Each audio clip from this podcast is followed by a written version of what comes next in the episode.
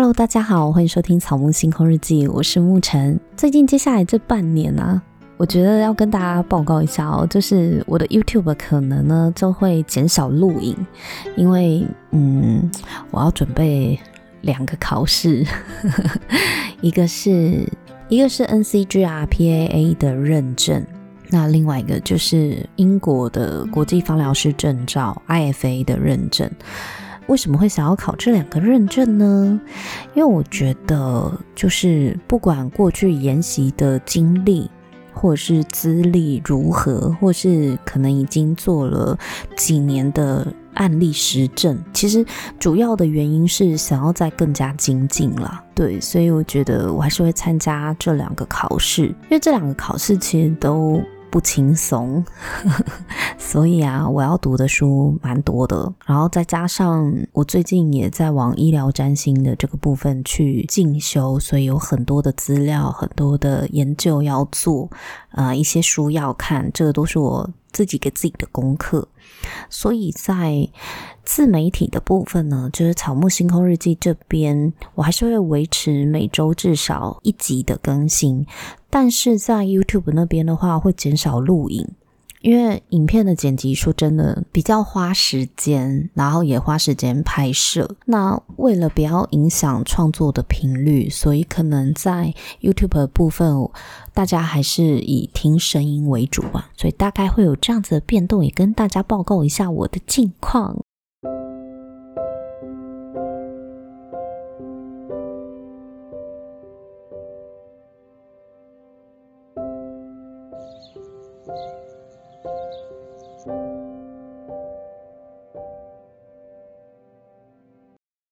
最近冥王星顺行了嘛，然后呢，十月二十三号土星也要顺行了。不过十月三十号我们会遇到火星逆行，大家可能会感觉到十月底也是有一波能量的变动。详细的一些节气星象分析呢，我觉得我们等到十月二十三号下一个节气寒露的时候，也是太阳进入天蝎座的时候，我们再一起说喽。那今天呢，我们是要来讲天秤座的神话，对，我们想要介绍一下，因为现在还是天平月份嘛，太阳在天秤座。那我讲一下，有些人会跟我讲说，哎，那个字明明念秤，为什么你都一直念天平？那因为呢，这个就是积非成市，就是之前之前的天秤座，其实它真的是写的是平衡的平。我很久以前看的那个星座书上面，就是写那个平衡的平，天秤座。但事实上，我们在我们所谓的天平，我我我相信很多人也会念天平嘛。我们所谓的天平，它其实是一个秤字。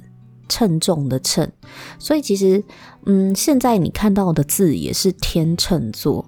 那正确的念法确实是要念天秤座，因为它就是个秤字嘛。对，可是因为从以前到现在，就是大家都念天秤座居多嘛，所以我就是呢，也跟着念天秤座，我比较顺口，因为我觉得它就是很在乎平衡的一个星座嘛。那天秤座呢？讲到天秤座呢，我们就要提到几个人，就是在古希腊神话里的几个人。哦，我们先从普罗米修斯开始讲起。当初呢，普罗米修斯呢，他用泥土创造了人类。普罗米修斯他本身也是个泰坦神，然后雅典娜呢，替这个泥土呢注入了灵魂，并且教会人类很多知识。我们人类的起源呢，以希腊神话来讲呢，就是跟普罗米修斯还有雅典娜有关。但是呢，宙斯天神宙斯呢，禁止人类用火，因此人类的文明其实一直卡在非常原始的阶段。那为什么宙斯会禁止人类用火呢？嗯，如果大家在外面，就是大家大家一般听到的普罗米修斯盗火的这个故事。都只知道宙斯不准人类用火，可是其实宙斯不准人类用火是源自于普罗米修斯做了一件事情。这件事情就是普罗米修斯就非常的疼爱他创造出来的这个人类哦，他用泥土捏成一个人类，而且这个人类他当时创造出来的时候呢，只有男人。就是他用泥土捏捏造了这个亚当嘛，他做出来的这个人，第一个人类叫亚当。然后亚当没有灵魂啊，因为普罗米修斯只有捏出他的这个造型，就是他的样子，是雅典娜这个女神呢，为这个泥土注入了灵魂。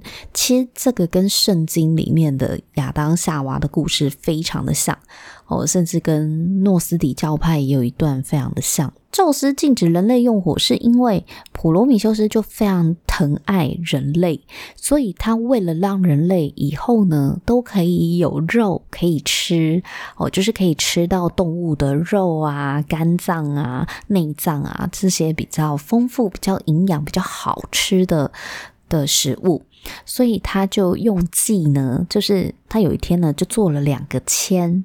然后一个签呢，就是里面写可以吃动物的肉啊、肝脏，然后另外一个签呢，就写说只能吃动物的骨头，就是比较没有肉的部分。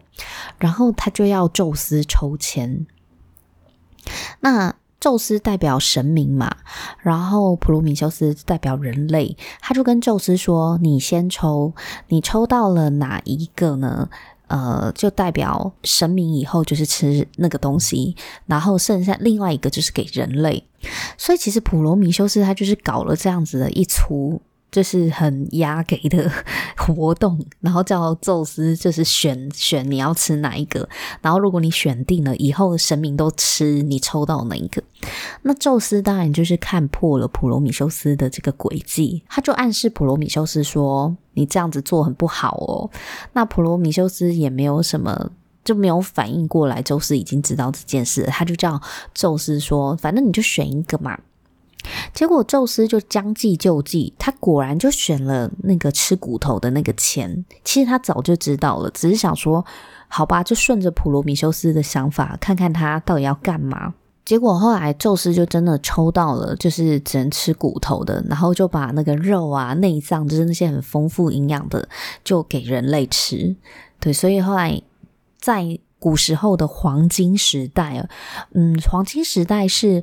人类纪元里面的第一个时代，因为据说人类世纪呢有经历了几个时期，那第一个时期呢就是黄金时代。黄金时代的时候呢，人跟神明呢是住在一起的。而且彼此非常的和谐，人类的寿命也有好几百年，就是人类那个时候是非常长寿的。然后天地万物之间很和谐，要什么东西有什么东西，粮食啊、水源，一切都很充足，无忧无虑的生活，叫黄金时代。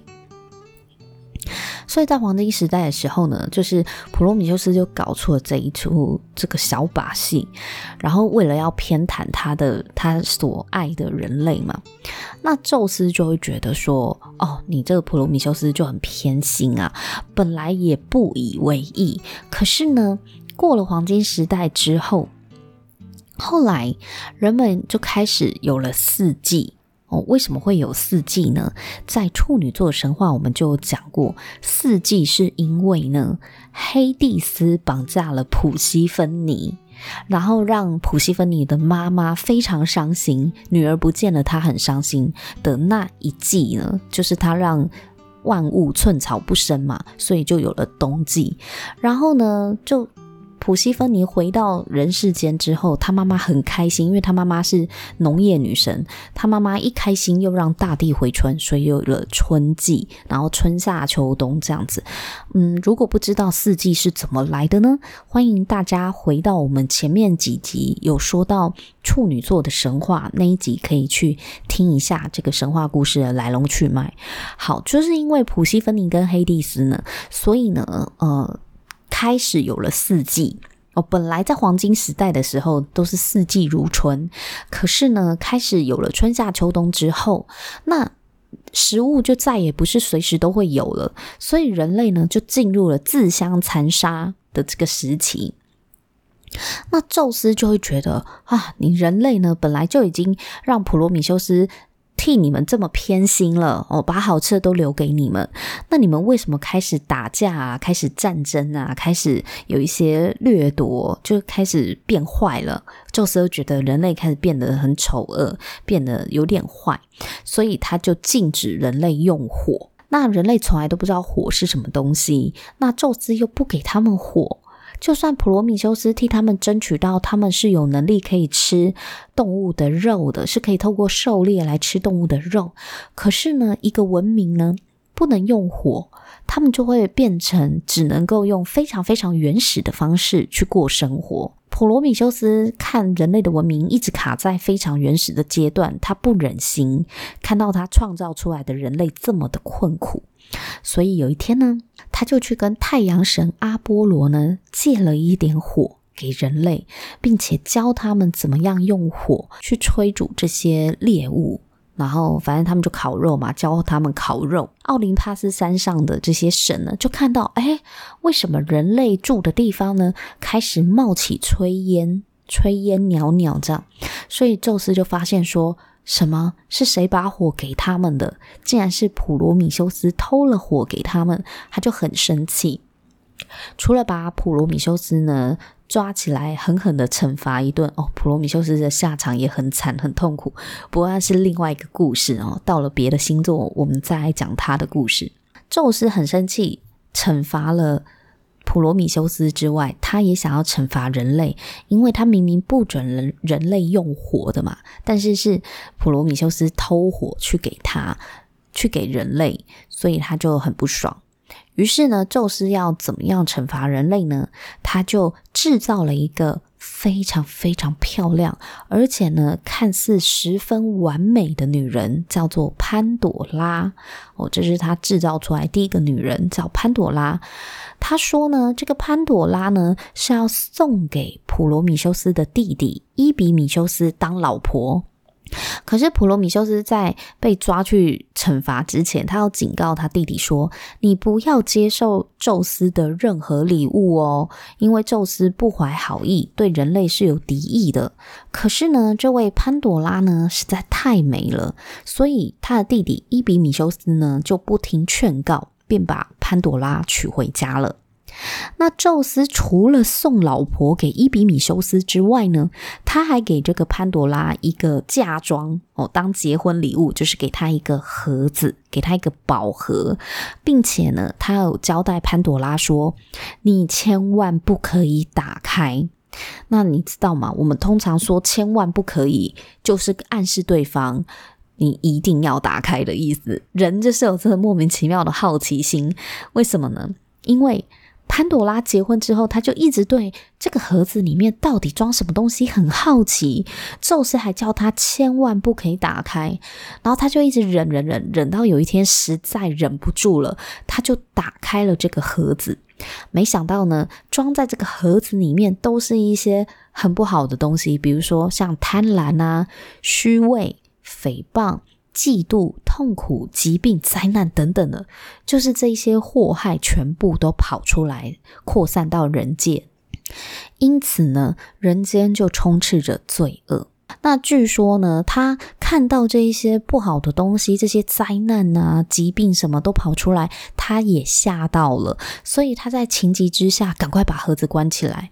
结果呢，不小心呢，就把希望关在盒子里面了。那这个。故事的诠释就很奇怪，有些人就会说：“嗯，他把希望关在里面，所以说人间从此没有希望吗？”但是有另外一种说法是说，正因为他把希望关在盒子里，所以人们即使在经历这一些苦难、这些疾病啊、罪恶，仍然心里还是怀抱着希望。那这些人性丑陋的。罪恶像贪婪啊、虚伪啊、嫉妒等等的，也让人类呢，从原本的黄金时代，然后到了开始懂得互相争夺资源的白银时代啊，宙斯统治的时期就是进入了白银时代。黄金时代是指他的爸爸克罗诺斯的那一个时期是黄金时代，然后到了宙斯统治就进入了白银时代。那在白银时代，又宙斯又派了潘朵拉去人间散布这个罪恶，所以呢，这个时期的人类就开始学会了斗争、掠夺、互相冲突。那也气得宙斯觉得啊，人类真的是没救了，哦，就缩短了人类的寿命。那人类寿命缩短了之后，进入了青铜时代。青铜时代的时候，彼此之间的冲突就更加的剧烈，人类呢也不断的发动战争，哦，各自抢夺资源。所以，其实，在青铜时代的时候，大家还记得吗？从黄金时代开始，其实人类跟神明是住在一起的，他们是一起生活的。可是到了青铜时代，人类的本性就是丑陋面都展现出来了嘛，然后神明就觉得他们越来越坏，所以很多天神啊就开始对人类感到失望，纷纷回到天上，他们想要跟人类分开居住了。在这个神明都背弃人类离去的时候呢，有一个女神，她是正义女神，叫做阿斯特瑞亚 （Astrea）。Astria 呢，他不忍心看着人类自相残杀，所以呢，他决定留在人间，希望呢可以透过教化来感化人类。好，那我们讲这个 Astria 呢，阿斯特瑞亚，她是正义女神。那大家不要把她跟另外一个女神呢搞混了，因为她的名字跟翻译哦，很容易让人家混淆。英文呢，正义女神叫 Astria，那有另外一个女神呢是星夜女神叫 Asteria 哦，他们两个是不同人。Asteria 的妈妈呢叫做 Phoebe。然后，Asteria 生下了一个女儿，叫黑卡蒂。哦，黑卡蒂是暗月女神。那我们这边讲的正义女神 Astrea 呢，她的爸爸呢是宙斯，然后她的妈妈呢是掌管司法法律的女神，叫泰美斯。Astrea 掌管的是正义，所以她手上是拿着天平的。可是因为这两个英文呢，发音非常的相似，他们都被翻成阿斯特瑞亚。但是呢，大家要留意的是，你可以多看，就是多看一下这个女神的说明，就可以判断她到底是哪一个阿斯特瑞亚，是正义女神呢，还是生下暗月女神的那一位 Asteria？哦，不一样哦。我们今天天秤座呢要讲的是 Astria，就是正义女神。好，但其实正义女神呢，并不是指特定的一个人哦，有分一代、二代、三代，就跟美国队长一样，有一代美国队长、二代美国队长这样子的一个概念。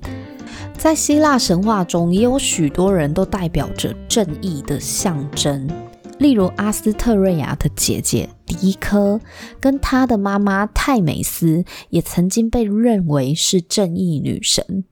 那她妈妈泰美斯，严格来说呢，其实是掌管法律司法的女神。哦，所以呢，正义跟律法本是一家人嘛，就是妈妈掌管司法，然后姐姐狄科呢也是正义女神，然后妹妹阿斯特瑞亚也是正义女神。哦，只是说有些人甚至觉得阿斯特瑞亚跟迪科根本就是同一个人，在不同的神话故事版本里面。嗯，不会特别去提到迪科哦，大概阿斯特瑞亚的篇幅还是比较多一点。可是呢，雅典娜因为她嫉恶如仇，所以有人也会说雅典娜她不仅是战神，也是智慧女神，然后也是正义的象征。但是我对于雅典娜正义女神的身份呢，一直存疑。如果你有听过梅杜莎的故事，你就可以理解我在说什么。只要我实在是不太懂，就是她很正义吗？嗯，在梅杜莎的故事里面，我不觉得她正义。哦，就是所以其实正义女神有非常多的象征，但是呃，最为人所知的，真的是手中拿着天平在掌管呃是非对错。在衡量是非对错，在主持正义跟公道的呢，是阿斯特瑞亚 （Astria）。但是今天这一集呢，我是看完了所有的资料整理后，我觉得呢，这个版本是比较能够让大家去理解天秤座的个性到底跟神话故事有什么关系。所以这也是我选用的其中一个版本而已。所以如果大家在网络上面或是在书里面看到跟我不一样的版本的话呢，没有关系哦，因为神话故事本来就是在不同地方流传不同的版本。那也欢迎大家呢，就是针对这一集的内容，可以跟我交流讨论你的看法。好，那我们回到阿斯特瑞亚。阿斯特瑞亚呢，她因为心地呢非常的善良慈悲，她是一个非常善良的女神。那她一直对人类呢保持着希望，认为如果经过教导，是可以让人类放下仇恨，回到和平共处的时代。因此，阿斯特瑞亚在人间呢一直在扮演着替人们协调纷争，并规劝向善的角色。阿斯特瑞啊，他手里啊都是拿着一个天秤呢，一个天平，用来衡量善恶。而为了不让自己受到这个对象的影响，不受到对象多有钱，或是他的身份地位多尊贵，他不让这些因素影响自己的判断，所以呢，他会蒙住双眼，象征。正义是不会因为你的出生条件而受影响的，很有这种法律之前人人平等的意味。所以大家如果看到有一个女神，她双眼被蒙住，手上拿着天秤，那她呢就是正义女神阿斯特瑞亚。自从潘朵拉来到人间之后，人类之间的互相残杀跟战争呢，就变得更加的频繁。所以最终人类呢，从青铜时代呢，又进入了更为堕落的铁器时代。因为人性的丑恶和黑暗越来越严重，所以宙斯就下令所有的神明呢，都不准再待在人间了，必须回到天上，不要再帮助人类了。那因为宙斯亲自下令，所以阿斯特瑞亚呢也必须离开哦，必须回去。而且事实上呢，阿斯特瑞亚在铁器时代呢，此时已经对人类心灰意冷了。不管他再怎么劝说，人类都还是会有这种暴力，然后冲突、互相猎杀这种个性呢，还是会制造一些战争。打打杀杀的状况让阿斯特瑞亚呢非常的失望，所以现在阿斯特瑞亚他必须要回去了嘛。那在回到天上的这个路途中呢，他就遇见了海神波塞顿。波塞顿呢就嘲笑他说：“你早就应该要回来的啊，谁叫你还傻傻的守着这些没有救的人类呢？”结果这句话呢就激怒了阿斯特瑞亚，他很生气的要求波塞顿道歉。但是呢，波塞顿没有理他，于是两人呢越吵越激烈，吵到要去求宙斯跟赫拉来评评理。诶，那赫拉看到这两个人吵得这么激烈，而且两个人双方都在气头上，所以他就想了一个办法，说呢，那不然你们两个来比赛好了，看谁有办法让人们感受到和平哦，那谁就赢了。结果波塞顿呢先出招，他用什么招呢？他让天上呢裂出了一道缝隙，然后有源源不绝的泉水呢倾泻而下。这时候呢，人们就顿时感受到一阵凉爽跟舒畅，而且在这个泉水当中呢，跑出了一只白马，象征着力量跟胜利哦，就是赢了这种感觉。那。波塞顿想说呢，这样子的状，这样子的意象呢，人类应该就会感受到和平嘛，毕竟赢了嘛，然后又很有力量嘛。那换到阿斯特瑞亚的时候呢，他则是把自己呢变成了一棵橄榄树。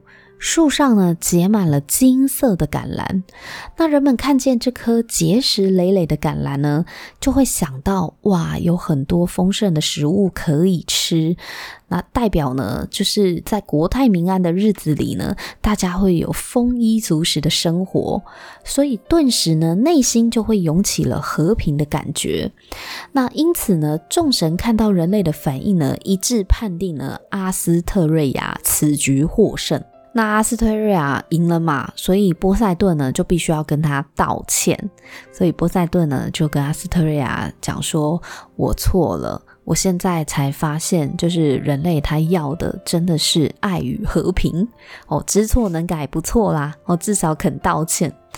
好，那虽然呢，最后阿斯特瑞亚还是离开了人间，回到天上。”那为了纪念他非常努力维持和平跟正义，于是呢就把他手上的天平呢变成了天秤座，这个就是天秤座的神话由来啦。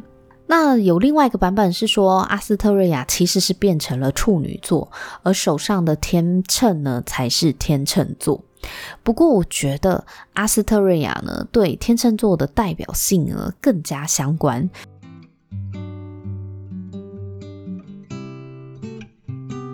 我们该怎么从神话里去理解天秤座的个性呢？首先，我们可以看几个点。第一，阿斯特瑞亚她被蒙住的眼睛跟她手中的天平。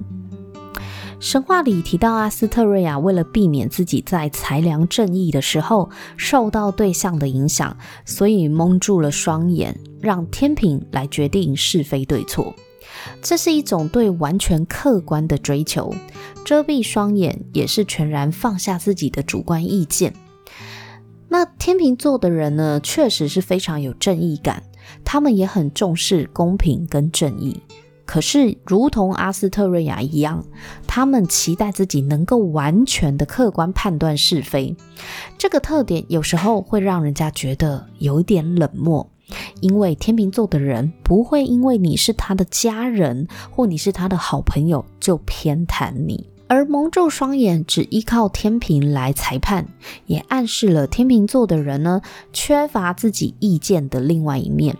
他们仰赖的是某一种工具、某一种制度、系统或者是标准，而这样的模式呢，容易导致他们陷入一种表面正义，例如齐头式的平等。我讲一个以前我听过的一个实际案例，就是以前，呃，我们老师他们家呢是替别人带小孩的，就是保姆。然后有一天呢，他就呃收了一对双胞胎姐弟。那这个双胞胎的姐弟的妈妈就是天秤座的。有一天呢，他妈妈呢来接他们，就是来看小孩的时候，就发现说。为什么姐姐跟弟弟呢？他们两个是睡在不同的房间，就是一人一间。然后姐姐那一间呢，她是吹冷气；那弟弟那一间呢，没有吹冷气。哦，所以他就跟这个我们老师的妈妈，就这个保姆说呢：“你们怎么可以这样子偏袒姐姐，不给弟弟吹冷气呢？”天气这么热，为什么只有姐姐可以吹冷气？哦，因为妈妈觉得要吹冷气要公平啊，姐弟都要一起吹啊。可是啊，保姆就跟她说啊，说姐姐非常怕热。就是他只要一热呢，身上就会流汗，会有汗疹，就皮肤会开始出一些小状况这样子。那弟弟呢，是手脚比较冰冷，就是体温比较低，比较怕冷的。所以呢，为了让姐姐散热，就开了一个微微的冷气给她吹，也不是到太冷，就是帮她降温这样子。那弟弟呢，天就是体质，就是手脚比较冰冷，然后也比较。怕冷，那弟弟不会有皮肤上这些状况，所以弟弟呢就在另外一间房，就是不要吹到冷气。哦，他就跟妈妈这样解释。可是这位天秤座的妈妈无法理解，她没有办法接受这个说法，她会觉得要吹冷气就两个一起吹，对，为什么？就是其中一个小孩不给他吹冷气，这样很可怜。那我们老师就用这个例子呢，就是跟我们解释说，哇，他真的是可以理解什么叫做天秤座认为的齐头式平等。就是天秤座的妈妈，她会觉得要吹冷气，两个就一定要吹，她没有去管到这两个人，他有体质上些微的差异。哦，基本上他们要的东西是不一样，所以。如果你也是天秤座的家长，或是你的父母是天秤座的话，也欢迎跟我回馈一下哦。你觉得你妈妈呢，有没有这种齐头是平等的正头 镜头，就是如果要买东西，不管你喜不喜欢吃哦，大家都一定要一份哦，就是这样子，他会才会觉得他有做到公平对待这件事。可是问题是，他买的东西真的是大家都需要的吗？诶，这是不是有待考量了？哦，大家都要去上什么课？哦，大姐姐补英文，弟弟也要补英文。哦，姐姐吃青椒，弟弟也要吃青椒。哦，弟弟吃茄子，姐姐也要来一份，管你喜不喜欢。这就是我讲的，有时候呢，真的是很依赖某一种制度或某一种标准，会陷入一种表面正义，就是这个意思啦。当然，例子还是还有很多，就期待你们提供喽。那第二个呢，就是坚信人类的良善，这个点呢，也可以看得出来，天秤座的人真的很善良。阿斯特瑞亚她就是个非常善良的女神，她始终相信人类是可以教化的。这个特质呢，也反映在天秤座的个性上。那天秤座它的质地在冷热干湿里面，它的质地是属于热和湿。热意味着本身呢，就是比较开朗、乐观的倾向，而湿的特质呢，在于与人连结、与人交流。所以阿斯特瑞亚，他对人类呢，其实仍旧怀抱着希望，因为他很乐观，而且他非常愿意花时间去教导人类。你想想看，那种讲不听的人，你是不是就是就很不想要再继续讲下去，就管他去死就好了嘛？很多的天神都是抱持这样子的态度啊，人类这么坏，然后人的劣根性这么的丑陋黑暗，你干嘛还管他们呢？我们是神，我们应该要跟人保持距离。可是阿斯特瑞亚她不是这样子哦，她是非常乐意与人交流，所以她才会是待在人间最后一个离开的女神啊。即使人类一度让他失望透顶，可是他就是唯一一个愿意留下来，然后循循善诱、谆谆教诲、孜孜不倦，就是一直希望可以跟人类讲道理，然后希望教他们如何去分辨什么是对的，什么是错的。大家要相亲相爱才是对的，打打杀杀是错的，不可以这样子。所以天秤座的人真的非常喜欢讲道理，对吧？他们也很乐意的去跟人家分享他们的的价值观，什么才是对的？你应该要怎样，不可以怎样？哦，非常的有耐心哦。虽然有时候你会觉得他们叨叨念念的很烦，他们这个叨叨念念跟处女座的叨叨念念不太一样哦。他们是希望可以维持着和谐哦。处女座的叨叨念念不是为了维持和谐，是为了追求完美哦，不太一样。对，但。天秤座的叨叨念念是为了维持和谐，他希望可以尽自己的力量去教导人类，我们不要为恶哦，我们要向善哦，什么是对的，什么是正义的哦，他有一个行为准则在，那那个行为准则是为了公平跟正义。那在这一个故事啊，就是。阿斯特瑞亚呢，他因为不想要放弃人类，所以留到留在人间，到最后一刻才回去。这个故事其实是在，其实，在《神力女超人一九八四》这部电影里面有提到。哦，虽然《神力女超人》讲的是戴安娜的故事，但是呢，在戴安娜的娘家天堂岛有一个传说，就是呢，当初呢，他们的。祖先里面有一位女神叫阿斯特瑞亚哦，阿斯特瑞亚呢，她也是对人类没有放弃希望，留下来然后保护人类的一个伟大的女神哦。在《神力女超人》一九八四就有提到阿斯特瑞亚这一位正义女神。那那在我们节目的第五十七集跟第四十一集也有在分析《神力女超人》还有《神力女超人一九八四》这两部电影的一些星象跟巧合。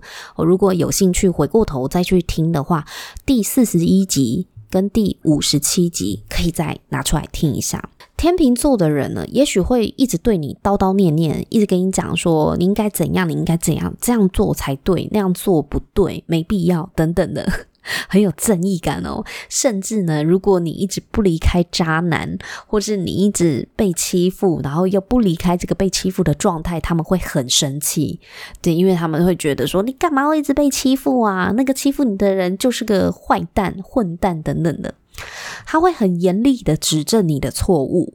可是呢，天秤座的人，他们也是在你身边不离不弃的人。这个我真的非常的有感觉，因为我的好姐妹呢，就是个天秤座，正义感非常强的一个女生。她有时候对我是非常不客气的，就是会念我。可是啊，她真的就是不离不弃的那种个性的人，所以我就非常感谢她。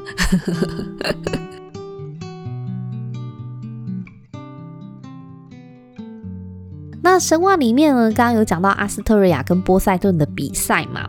我们从阿斯特瑞亚跟波塞顿这个吵架当中，我们就可以看得出来，天秤座对于自己相信的理念是不允许被质疑跟挑衅的哦。他认为人类真的内心是有善良存在的。那海神波塞顿就是一个很。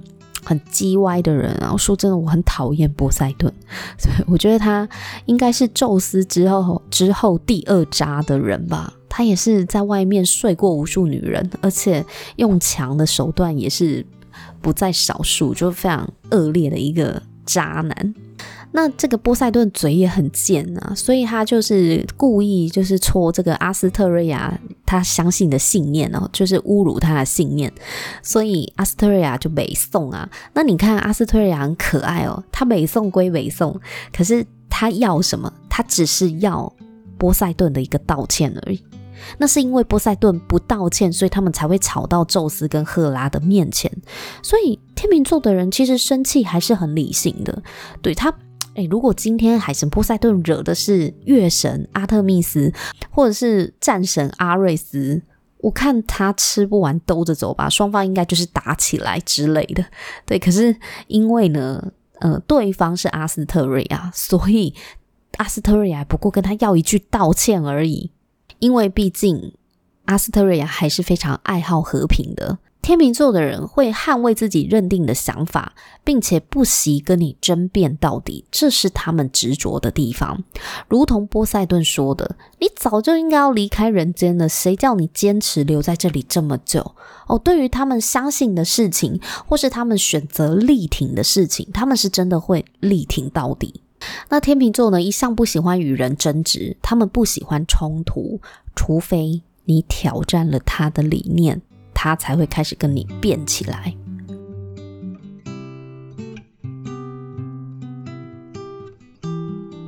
好，最后呢，我们可以看到橄榄的象征。为什么橄榄可以打败泉水呢？因为橄榄呢，象征着丰衣足食的太平盛世。这个比海神变出来什么象征力量跟胜利的战马还要吸引人呐、人民最重要的呢，就是一个安全稳定的生活嘛。那天秤座的守护星呢，是金星，金星它是一颗很柔和、很慵懒的行星，喜好和谐。所以天秤座天性喜好和平，不喜欢冲突，甚至会逃避冲突，以维持表面和平。那有人会觉得天秤座很懒，因为他们不喜欢弄脏自己的手，他们不想要让自己显得很狼狈，所以常常宁可就不做了，或者是呢叫别人去做，因为活得优雅对他们来说呢是一种莫名的坚持。可是。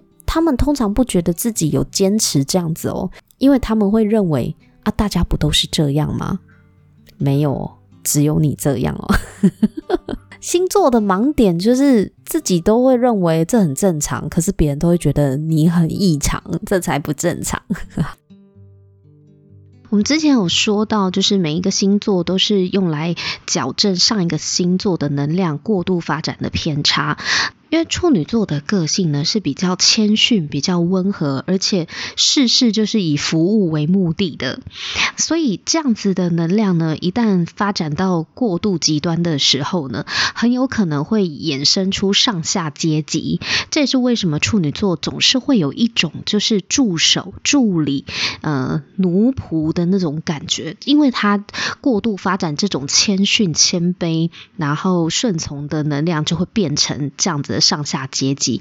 那天秤座呢，就是要来矫正这样子极端的能量，要让它回复到平衡，彼此应该是平等对待彼此的，而不应该有上下阶级。所以天秤座能量是来用于矫正处女座，第一个就是很容易把自己矮化，然后形成阶级制。那第二个呢，处女座是追求完美的嘛。就是追求极致完美，那也会比较有这种挑剔，然后很容易去呃批评别人、批判别人，因为处女座有很主观的什么才是好的，什么才是不好的这种标准。那这样子的能量发展到过度极端，其实是会让人家非常不舒服的，因为他。所看到的事情都可以批评，那天秤座的个性刚好也补足了这个平衡哦，就是帮他扳回来一点。为什么说天秤座很难以取舍？因为在天秤座的眼里，他们很容易看到不同的选择都有它的好处，就是他不像处女座，就是会很主观的去判断谁对谁。谁不对，谁好，谁不好？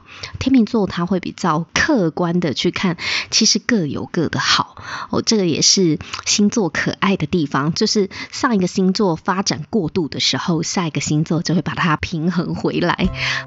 好啦，那不知道今天讲完这个天秤座的神话跟阿斯特瑞亚的故事，大家有什么样的想法呢？也欢迎到 FB 或 IG 跟我交流哦。也希望你呢不要吝啬在 iTunes Store 或者是 Apple Podcast 给我五星评分和留言，我非常感谢你哦。那今天就分享到这里，我们下一集见，拜拜。